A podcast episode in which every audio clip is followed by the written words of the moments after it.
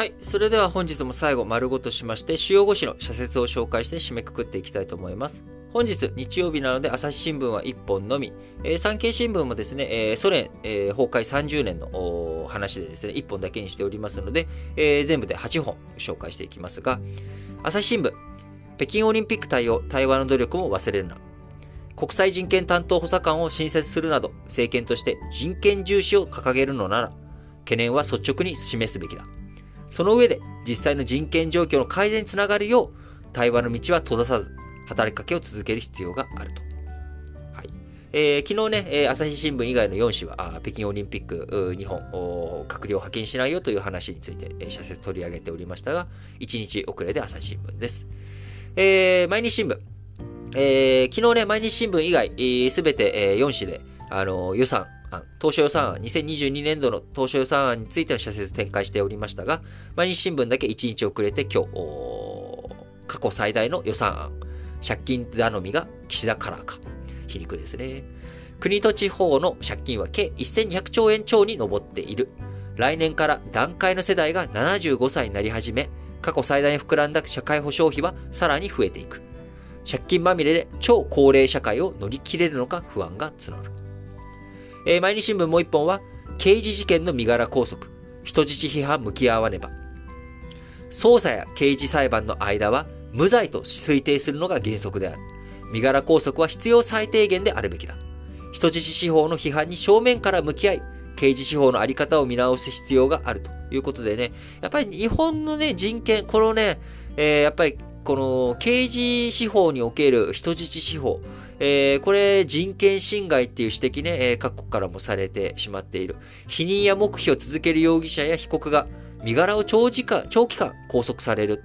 えーこれね、あのーやっぱ否認とか黙秘。黙秘っていうのは、これは、あのー刑事被告人の権利なので、黙秘権があるんで、その黙秘、権利を行使していることに対して、えー、なんだろう。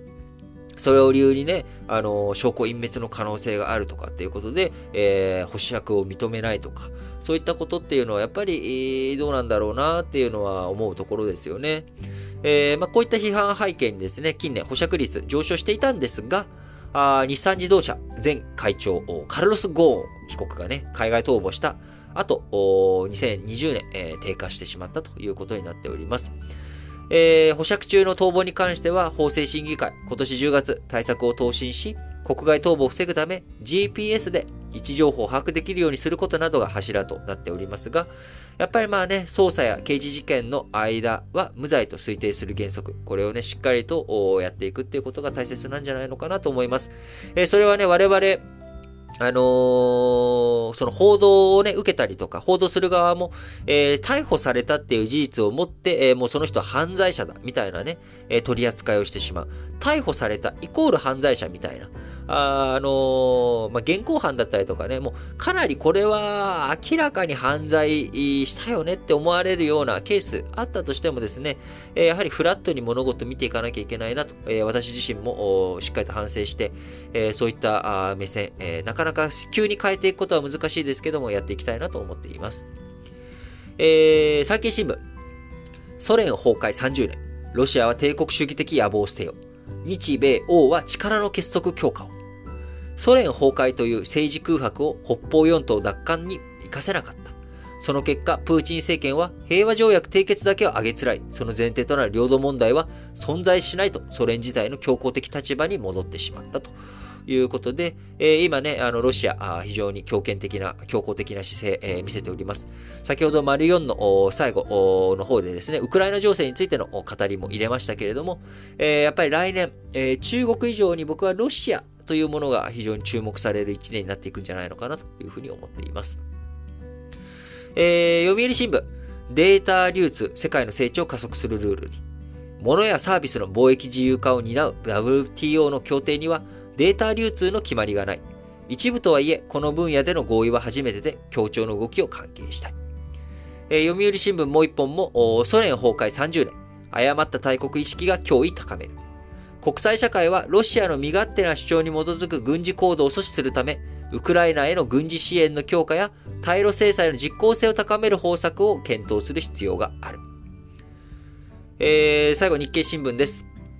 オミクロン型の市中感染対策は素早く。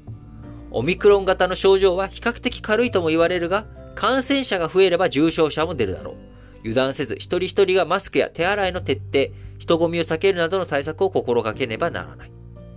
えー、日経新聞最後です。外国人の権利考える教訓に。多文化共生社会を築く上で、外国人の権利は地域で合意できるところから徐々に認めたい。地域への参加意識を高め、社会の統合を促すのに重要だからだということで、えー、武蔵野市の条例案の話に基づいての日経新聞の社説です。えー、本日も皆さん、あ新聞解説ながら聞きをお聞きいただきありがとうございます。えー、番組からのお知らせです。えー、番組はですね、えー、皆様からのお便り、応援メッセージ、質問などをですね、募集しております。各エピソードの概要欄、こちらに Google フォームへのリンク貼っておりますので、そちらから飛んでですね、えー、皆さんからどしどしいろんな意見とかね、あの感想とか、ああるいは質問などを投稿していただければと思います。えー、昨日いただいた質問の中に、えー、リートンって、えー、何人なのっていう質問があったんですが、えー、リートンはですね、えー、僕の自分の認識の中では日本人です。えー、国籍は韓国なんですけども、あのー、日本人、人って何なの？日本国民かって言われると、日本国籍持ってないんで、日本国民ではないんですが、日本という地域社会、えー、この国に一緒に住んでいて、えー、日本の、人としてね、まあ、と言っても、ずっと、あの、生まれも育ちも日本なので、えー、日本国籍取ってもいいんですけれども、まあ、自分の名前をね、えー、リのまんまで日本国籍取っても、まあ、あの、今回質問いただいた方のように、リっていう名字だけで、えー、何人なのって聞かれること。日本国籍取ったところでね、あの、変わらないというふうに思っているので、えー、私自身としては、まあ、国籍変えても、変えなくても、結局、えー、何人なのって聞かれることに多分、一生これは変わらないな、名前変えない限り。で、名前変えたら変えたでですね、えー、例えば、あ僕が名前をですね、あの、リー・トンユンってな、えー、今名前ですけれども、これを、例えば、あ伊藤淳とかっていう名前に変えたりとかですね、えー、あるいは、木村拓哉って名前に変えたとしてもですね、えー、今度は、そうすると、元、韓国人が、あ日本人に帰化して、名前を変えて生きている、みたいなね、まあ、こういうこと言われちゃうんで、えー、まあ、結局ね、どうやったってめんどくさいから、まあ、それだったら、あの、国籍変えないまんまの方が、あ自然かなっていうように思っておりますが、自分の認識としては、あの、日本人として思っております。あの、幼稚園も、戸越幼稚園、えー、小学校もですね、えー、品川区立、鮫浜小学校、えー、を卒業し、えー、その後、中学受験を経て、えー、中高一貫校に行った後、大学、日本でという、まあ、海外でのね、教育受けた期間がないというところがあって、あのー、まあ、それもそれで、え、問題なんですけど、個人的には、あの、海外留学とか行けばよかったな、行きたかったなとかっていうのはあるんですが、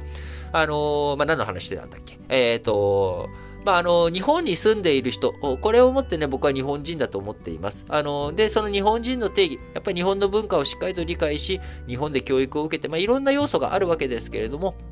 あのまあ、あの、別に、あ、この質問を送ってきてくれた方に対して何か思うところはないですよ。あの、自然な質問だと思うので、あの、まあ、それに対しての僕の見解と、僕はこういう人間ですよっていうのを改めてちょっと表明させていただいた次第でございます。えー、番組からのお知らせだったはずなので、ちょっと質問への回答になっちゃいましたけれども、あともう一つ番組からのお知らせとしてですね、えー、来年、あのー、僕、この新聞解説ながら聞きとかラジ歴だけじゃなくて、えー、有料の勉強会というものを開いております。えー、毎月単品でね、やっているような勉強会もあれば、あのー、時間結構半年、えー、2週に1回講座あ、半年間続けるとか、そういったこともやっていまして、えー、去年はヨーロッパ全史というものをやりました。えー、半年間、あ12ヶ月のやつ。で、えー、今年2022年、あ、今年じゃない。もうなんかいろいろと、今、暦、頭の中での暦がぐちゃぐちゃになってる。